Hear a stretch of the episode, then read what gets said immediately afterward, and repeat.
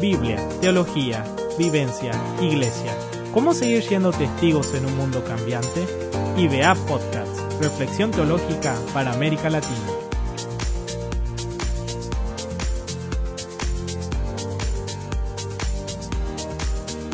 Bienvenidos a IBA Podcast. Esto es un espacio de reflexión teológica para América Latina.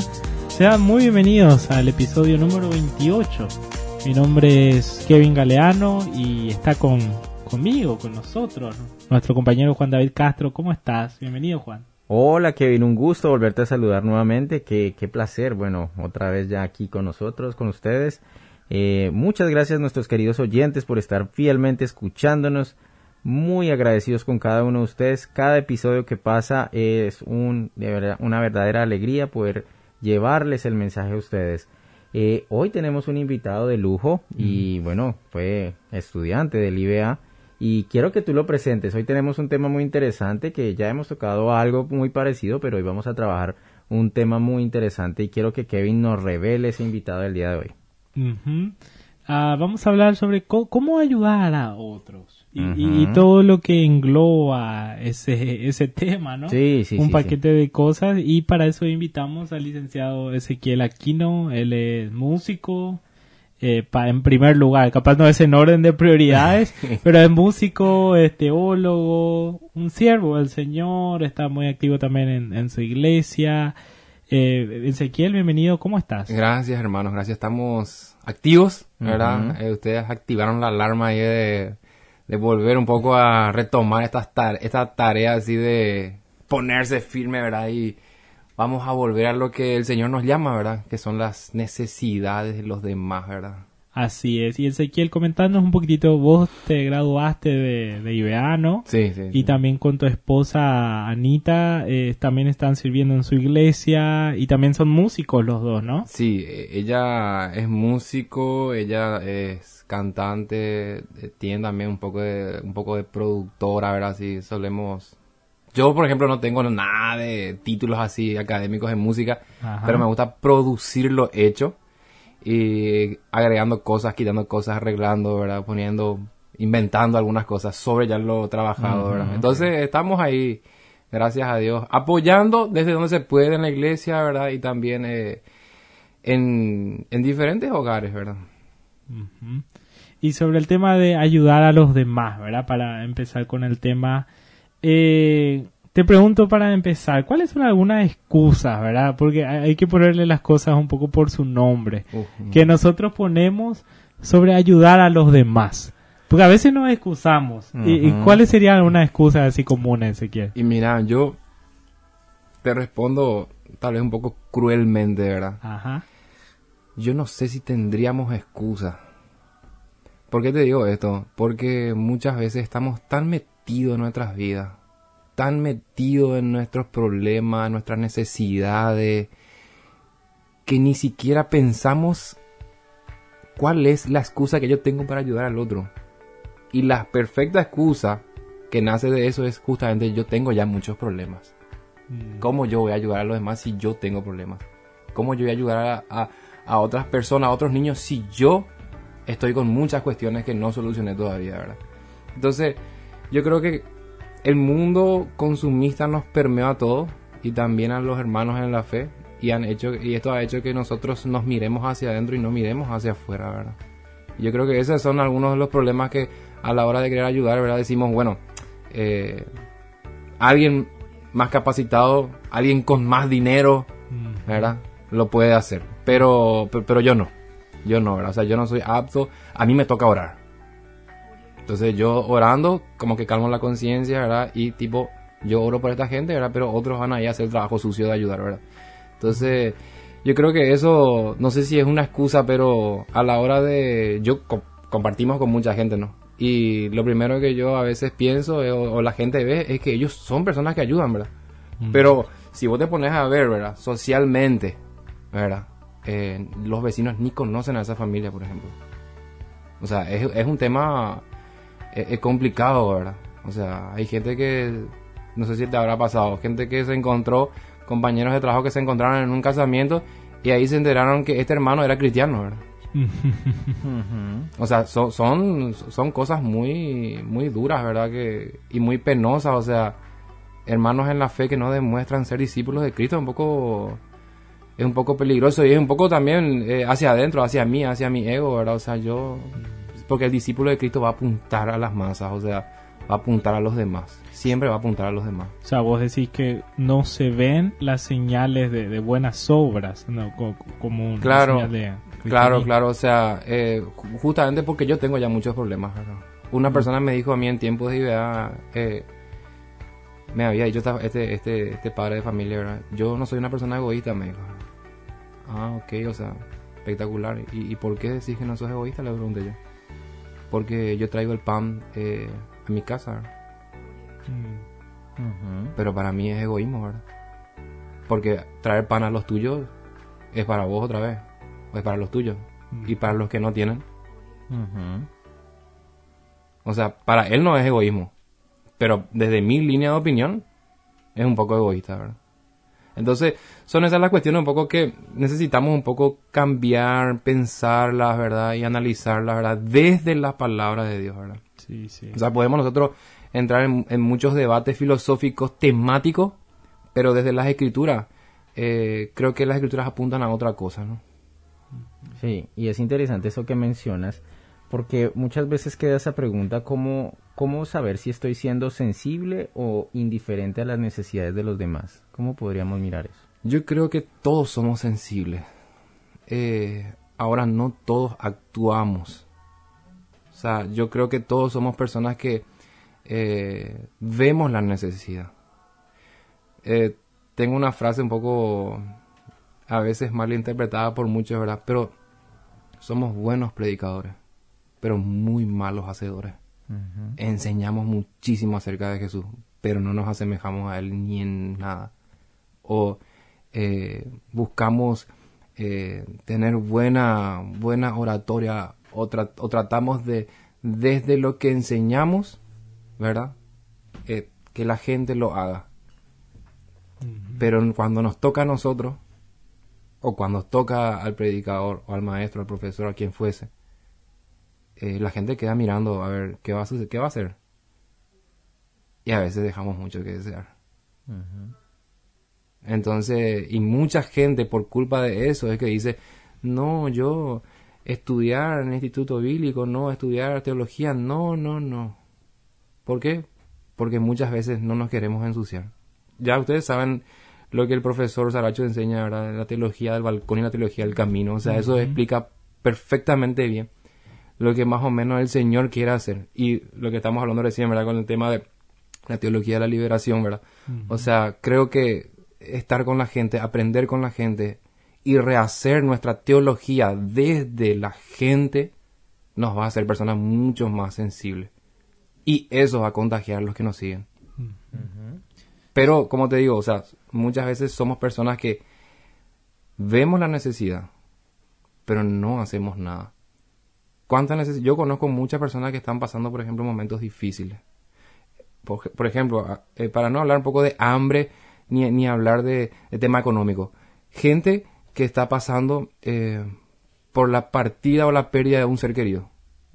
O sea, comparto contigo tu dolor, son los clichés que se hacen en los velatorios, ¿verdad? Y, no- ¿verdad? Y- pero no compartimos el dolor. Porque es algo, es una, es una respuesta, es una, son palabras de cortesía nada más. Pero el que realmente comparte el dolor es aquella persona que es sensible y comparte literal los meses que dure ese dolor en esa familia. Sean días, meses o años. Está en ese acompañamiento. No los dejó solo. Y acá, y acá puede ser cualquiera, o sea, puede ser adinerados o pobres, ¿verdad? Porque muchas veces nosotros vemos la necesidad ah, eh, con respecto a económico. Entonces, yo creo que la necesidad, eh, fíjate que los, eh, los psicólogos están ultra archimega ocupadísimos hoy en día. Ujú. ¿Por qué? Porque no tienen un oído gratis para escuchar. O sea, fíjate cómo, cómo es eso. O sea, escuchar. Solamente escuchar. Y la otra cuestión, ser confidencial. Porque escuchamos y a veces lo compartimos para orar, decimos muchos evangélicos. ¿verdad? pero realmente es para comentar un poco los problemas que hay, ¿verdad? O, o, o, o, exponer un poco al hermano acerca de sus problemas para ayudar, pero es para, o sea, eso ocasiona otros dolores, otras, otros quiebres, ¿verdad? Entonces son, yo creo que esas son las cosas que tenemos que corregir. Yo creo que esta generación lo va a corregir. Porque es una generación que busca coherencia. Con todo lo que hace, con todo lo que dice y con todo lo que escucha, ¿verdad? Justamente, Ezequiel, ahí, dijiste la palabra coherencia. De repente el reclamo de, de la gente que eh, quiere cultivar una espiritualidad, que, gente que no es cristiana y tiene una decepción de la religión mm. organizada, siempre lo que reclama es eso, que eh, no hay una coherencia a veces en la iglesia entre lo que dice y lo que hace, ¿no? Mm. Y se habla mucho de la iglesia como comunidad de restauración, de, una, eh, realmente de, comunidad de perdón. Pero ¿cómo, ¿cuál debería ser el rol de la iglesia respecto a acompañar a las personas que están en su alrededor? Y mira, yo tengo una línea y una opinión muy marcada con respecto a eso. Eh, pero yo no, no quiero herir los sentimientos de los demás, ¿verdad? Eh, pero yo creo, sin evadir un poco tu, tu pregunta, yo creo que esta generación va a responder a eso. Va a responder a eso, porque esta generación está buscando coherencia, lealtad y tal vez confidencialidad. Yo creo que con eso nosotros ganamos una generación más. ¿Por qué te digo esto? Porque yo, yo no sé los adultos, ¿verdad? Yo tengo una, todo, todo un estudio de los adultos, ¿verdad? Desde la mm, revolución industrial para abajo, ¿verdad? Hasta las últimas guerras mundiales que hubieron, ¿verdad? Eh, hasta la dictadura más o menos, ¿verdad? Pero después de eso, las personas que empezaron con, con un nuevo, nuevo tipo de gobierno, eh, ya yo, te digo, yo te digo la verdad. Eh, bueno, es desde, mi opinión, ¿verdad? No, no importa que Kevin Galeano tenga un doctorado en teología. Ellos no te van a respetar porque vos sos doctor. Ellos te van a respetar porque vos les respetas. La generación de, de, la dictadura, de, de, todo ese plan cóndor, ¿verdad? Para arriba, hacia las guerras mundiales. Sí eran jerárquicas y te respetaban por el cargo que vos tenías. Pero hoy en día eh, eh, el respeto ya no es un respeto que se impone, sino un respeto que se gana. Y yo creo que esas son otras necesidades que también tenemos que conquistar. O sea, vos decís que hay un aspecto más relacional ahí. Totalmente. Fíjate que, ¿cuál es el mundo de hoy? Las redes sociales. Yo hace poco hablaba con, con, mi hermanito, Más, más pequeño, y yo le dije, estaban en un grupo así de cinco jugando eh, con el teléfono, Y ninguno se hablaba, estaban jugando. Yo les dije, eh, muchachos, ¿por qué no salen a jugar balita, tuque, no sé, partido, algo, vayan a jugar? Y él me dice, porque juegan juntos, parece están todos con su teléfono ahí. Y sí, estamos jugando en línea. o sea, vamos a tener un poco que mirar toda esa perspectiva para hablar un poco del tema relacional, ¿verdad? Mm. O sea, eh, hoy ya podemos hacer un discipulado desde aquí a, Estados Unidos, a Canadá, a China. O sea, ya no, no, ya no hay barreras. Cambiar un poco las formas también. No, totalmente. Totalmente. Pero ese, e, ese es otro problema de las necesidades, la forma. ¿Cómo, cómo yo puedo ayudar? ¿Cómo yo...? Entonces, el, el tema para mí es lo esencial es ver un poco a ese Jesús que, que, que, no quiere disociar la relación personal con Él con la relación con los demás. O sea, un Jesús que dice, eh, a los pobres ustedes los van a tener, pero yo ya me estoy por ir. Dedíquense a pasar tiempo conmigo, viejo. Mm. Pero no se olviden de los pobres, ¿eh? O sea, vamos a seguir. Y esa es la tarea que Él nos deja. O sea, es una tarea totalmente muy centrada en él, pero en favor de los demás. Y ya creo que ya tenemos que cambiar el concepto de, de pobreza un poco en la parte económica, sino una pobreza integral de mucha gente también adinerada que es pobre. Es pobre. Y ustedes han leído la, las virtudes de Spencer, que no me acuerdo el nombre del libro, eh, las sagradas virtudes, algo así, no sé qué se llamaba. Sí, sí. Y, y él habla de, de muchas cosas ahí que, que a mí, virtudes silenciosas, ahí está, que a mí me impactaron mucho, ¿verdad? Y que yo no las veía, ¿verdad? Necesitamos también ser pastoreados, ¿verdad? Para ver la necesidad de los demás. Pero para ver la necesidad de los demás, tenemos que estar en el campo donde los muchachos se ensucian, ¿verdad? Hace poco tuve la experiencia de llevarle a, a un amiguito mío, ¿verdad? A, a un lugar muy pobre. Y me acuerdo que sus padres le quitaron el celular y para él fue el fin del mundo. Pero cuando fuimos a ese lugar muy pobre, él dijo a la pinta, yo estoy súper bien, viejo. Exponer las situaciones Exponerlos. reales. Necesitamos exponer a la iglesia. Y no, no quiero hablar de iglesia, quiero hablar de jóvenes cristianos. Exponer a los jóvenes cristianos. O sea, muchachos, pongámonos las pilas. Hay mucha necesidad. Y, y- y no, y no queremos ser asistencialistas, sino queremos llevar la verdad de Cristo. Y la verdad de Cristo es integral. Es totalmente integral. Bueno, y ya en este aspecto quisiera pasar a un tema que son los principios. Y en relación a, a los principios que podemos ver en la Biblia, ¿qué nos puedes eh, hablar y qué nos pueden orientar acerca de, de esa sensibilidad que debemos tener hacia los demás? Fíjate que Jesús es un poco acá radical y muy claro. Acá en, en Mateo 25 eh, habla claramente de... les leo así rapidito. Entonces el rey les dirá a los que estén en su derecha, vengan ustedes que son benditos de mi Padre, en el reino de los cielos. ¿verdad? Pues tuve hambre, ¿verdad? Estuve desnudo eh, y todo esto ustedes cubrieron. Y ellos le preguntan, ¿cuándo te cubrimos? ¿Cuándo lo hicimos? No, a ellos se lo hicieron. Pero como si lo fuera, como si fuera para mí, o sea, como si fuera que ese beneficio fue para mí. Y yo creo que eso hemos perdido, hemos perdido el foco. Yo creo que hemos perdido el foco, lo digo con mucha responsabilidad y sin ánimo de ofender a nadie. Creo que perdimos el foco. Porque todo nuestro conocimiento, muchas veces, hasta teológico, lo centramos para, para, para enriquecer el currículum. Pero no en favor de los demás. La gente tiene hambre y sed de la palabra de Dios. Es el primer hambre. La primera pobreza, la gente es ignorante de la palabra de Dios. Inclusive creyentes ya estando en la iglesia hace 25, 30 años ahora. Y necesitamos nosotros, como, como decía ese Sánchez, ¿verdad? Aterrizar toda esa teología académica y explicársela a un niño de 5, de 5 años. Todo. Sencillamente. Ahí vos realmente sos un buen teólogo, decía él. O sea, realmente necesitamos un poco todo lo que hemos aprendido, todo lo que hemos eh, eh, emamado de los libros, de los profesores, ponerlo en práctica. Yo, yo, yo, he- yo realmente he salido enriquecido de la idea. Y necesitamos nosotros poner en práctica todo eso. Fíjate que muchas de las cuestiones que Jesús enseña, por ejemplo, eh, tiene que ver con los panes y los peces. Y después enseñarles a pescar, ¿verdad?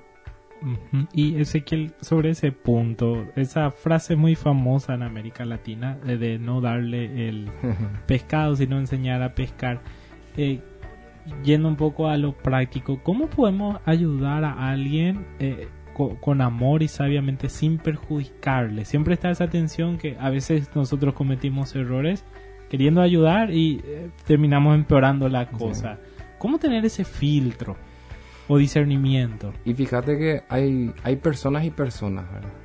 Eh, o sea, yo creo que muy rápido podemos identificar las personas que, que quieren abusar. O sea, enseguida notamos a personas que quieren, eh, tipo, acostarse, ¿verdad? En el lomo de los demás. Y personas que vienen a buscar ayuda de verdad. Entonces, a mí me toca hacerlo, por ejemplo, nosotros somos, eh, le cuento un poquito así nuestro testimonio, somos familia acogedora. Eh, nos anotamos en, el, en el- el registro de familias acogedoras y no podemos solucionar la vida de todos los niños, Sí. pero podemos cambiar una pequeña vida. ¿Por qué? Porque la Biblia claramente lo dice. ¿verdad? O sea, tenemos varios pasajes que, nos, que a mí me animaron a tomar esta decisión. Efesios habla de la adopción brutal y yo los adopté por el puro afecto de mi voluntad. Porque a mí se me encantó, porque yo quise. no es mérito tuyo. Y sos coheredero conmigo. Y sos dueño de lo que yo tengo. Y todo, todo, todo, todo. Y yo dije, Dios, ¿cómo nosotros podemos hacer saber esto a la gente? Acogiendo a un niño. Acogiendo a un niño. Desamparado, abandonado, en la calle. Lleno de suciedad, lleno de piojos, lleno de enfermedad. No solucionamos, yo no estoy diciendo vamos a solucionar el problema del mundo. Pero algo hay que hacer. Y, y de- de- de- de- desde la que nos dé la capacidad para poder trabajar eso. A mí me gustaría tener la capacidad de traer a todos los niños a mi casa, ¿verdad? Pero no puedo. Pero sí uno. No puedo estar ajeno. No, no puedo estar ajeno a eso. Y después millones de cosas más prácticas que podemos seguir hablando, ¿verdad? Sí. Eh, que, o sea, eh, millones de cosas prácticas, ¿verdad? Y, y después te enseñarles un oficio. ¿Verdad? Que siempre lo hablamos, ¿verdad? Eh, con, con Eisen, ¿verdad? O sea, enseñarles un oficio, ¿verdad? sí, sí. O sea, eh, no le... No, no saben no saben hacer otra cosa, ¿verdad? Sino que eh, pedir plata. que, bueno, vamos a enseñarles a lavar las motos, a enseñar a lavar los autos. Vamos a enseñar, vamos a darle el detergente, vamos a darle el jabón, vamos a darle la- el trapo. Vamos a conseguir trabajo. O sea, no, yo, yo creo que eh, una de las frases que yo normalmente suelo compartir con varias personas, ¿verdad? No solamente quiero tener en mi oración, sino cómo te puedo ayudar. Y creo Compromete esa pregunta. ¿eh? Claro, porque ¿cómo te puedo ayudar? Y vos sabes cómo te puedo ayudar. O sea, Yo no sé cómo ayudarte, pero vos sabes cómo te puedo ayudar. ¿Y cómo te puedo ayudar? Y ahí empezamos a hablar, y ahí se rompen también muchos muchos esquemas del orgullo, las personas no quieren pedir ayuda. ¿verdad? Sí, sí. Sí. Casualmente de eso quería preguntar, ¿cómo ayudar a esa persona que no que no se deja ayudar? Y yo creo que tenemos que pasar tiempo con ella, ¿verdad? Sin tener que decirle, ¿cómo crees que te ayude, verdad? O Ujú. ¿para dónde crees? Sino pasar tiempo con ella. Ir a tomar un té con él. Sacarlo a cenar. O sea, que el tipo vea o la persona vea que realmente estás interesado en él. Y las personas se abren. Porque no tienen con quién abrirse, no tienen. Y se abren la gente. Cuando encuentran a alguien confiable con quien poder compartir y dicen así, mira, yo realmente evito. Porque, porque también hay personas que buscan ayudar, pero con, con, con otras intenciones, ¿verdad? O sea, algún día van a sacar beneficio de esto, ¿verdad? O sea, es, es- es realmente muy complicado, muy complejo, ¿eh? Sí, eso es Pero- una tensión ahí. Sí, pero ahí está el corazón saludable de quien ayuda, ¿verdad? O sea, saber que lo que nosotros ayudamos no, no, no va a ser retribuido tal vez. Pero realmente concretar eso, en que todo lo que yo sé, en todo, en- con todo lo que yo conozco, yo lo ponga en práctica, sea un buen hacedor. O sea, necesitamos ser buenos hacedores. O sea, yo creo que ya tenemos bastantes años y siglos, ¿verdad? De tanto aprendizaje en las historias de la vida de tanta gente que algo tenemos que hacer, no lo podemos ver por YouTube nomás, ¿verdad? O sea, alguien se tiene que animar, ¿verdad? Alguien tiene que decir, bueno, yo me tengo que ir, ¿verdad? Pero es muy interesante, me gustó el ejemplo que pusiste de la adopción, porque para mí ilustra el tema de la el enfoque, que no es justamente de que yo necesito un hijo, por eso Exacto. adopto, sino un niño que necesita una familia. Exacto. Yo creo que ahí se resume lo que vos decís del corazón saludable, de, de mirar de que la otra persona está necesitando la ayuda, ¿no? Totalmente, fíjate que como iglesia en, la, ma- en su mayoría está totalmente ajeno a toda o, o- o está totalmente en contra, ¿verdad? Eh, con respecto al aborto, por ejemplo. Ujú. Ok, pero ¿cuál es la propuesta de los cristianos? Mm. ¿Qué proponemos nosotros? Decimos que no está bien, que no es bíblico. Y claro, no está bien y no es bíblico, me parece genial. Yo también estoy en contra, pero ¿qué propongo yo como familia? Mm. Y ni siquiera es la iglesia, como familia de Dios, como familia creyente, como familia cristiana. ¿Qué propongo yo? Y, y yo y yo con mi esposa ahora dijimos, nosotros proponemos esto. O sea, vamos a acoger a un a una a una vida. Vamos a hacerla como nuestra hija, todo el tiempo que esté con nosotros. Y ustedes saben, hermanos, no, no se imaginan, pero es otro tipo de amores. Eh, No es ni más ni menos al amor a un hijo biológico, pero es, es un amor que se despierta en uno que es totalmente diferente. Sí. No estamos ajenos a la necesidad. O sea, siempre tratamos de ver cómo podemos ayudar y nos acercamos y preguntamos muchas veces, ¿cómo podemos? ¿De qué manera? A una persona le pregunté yo hace unos años atrás, ¿cómo te puedo ayudar? Y me dio un libro para leer. Y yo dije, híjole, yo estoy leyendo miles de libros ahí en IBA. No voy a tener tiempo para leer. O sea, creo que eso demuestra otra realidad también. No quiero contarte, ¿verdad? Pero acá este libro te puede enseñar cómo ayudarme. Pero los niños están abiertos a que les ayude, viejo. sí, es cierto, no tienen todo ese orgullo que nosotros tenemos a veces de, reconocer. fíjate que Jesús dice, sean como ellos, ¿verdad? Sean como los niños, Y hace poco veníamos en el auto con mi hija y ella me dice, ella es cocinera nata, ella cuando sea grande va a ser chef, cocinera, pero de la cocina no se despega. Ajá.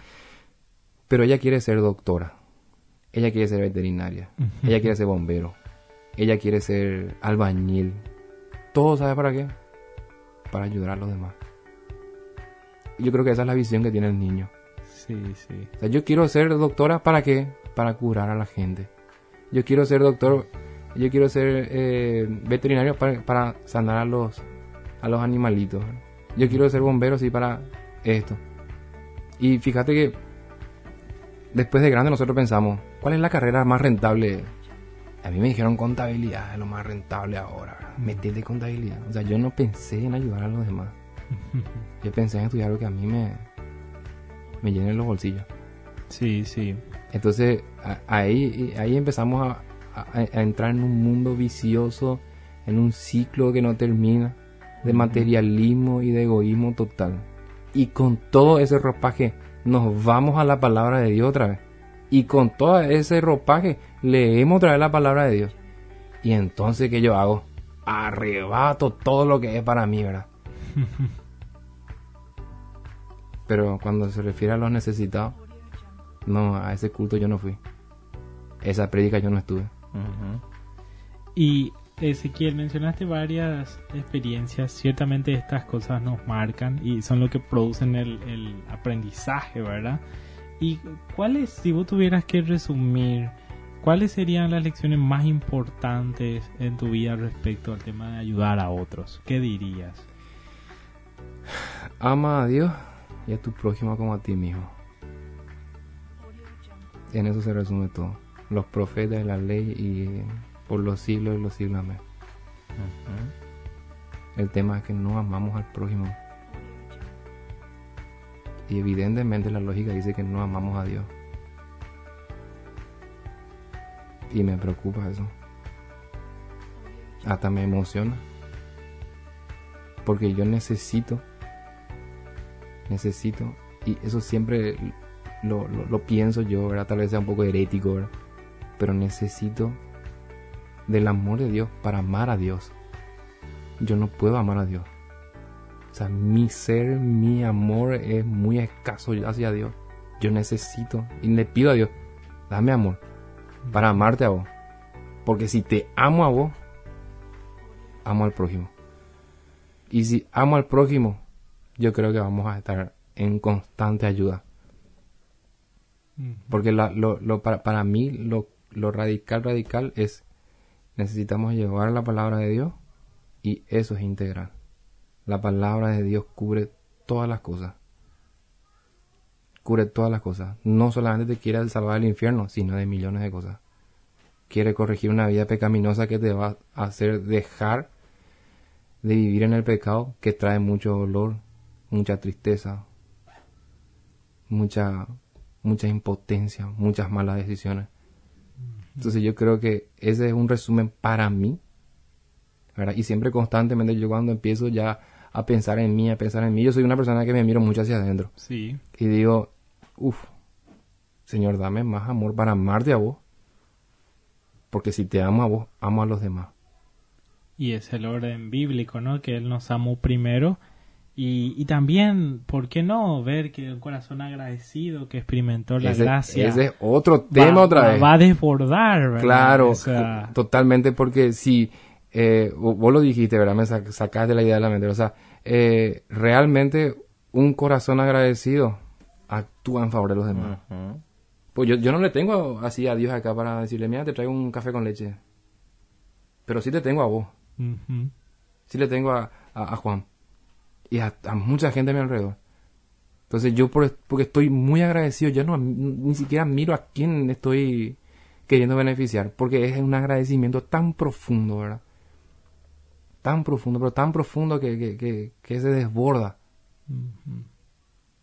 Y sí, supera inclusive la, la razón, porque a veces inclusive las acciones de ayudar eh, capaz van en contra de nuestro de, de nuestra lógica, Sí. de inclusive de nuestro presupuesto, No, totalmente. sacrificios personales.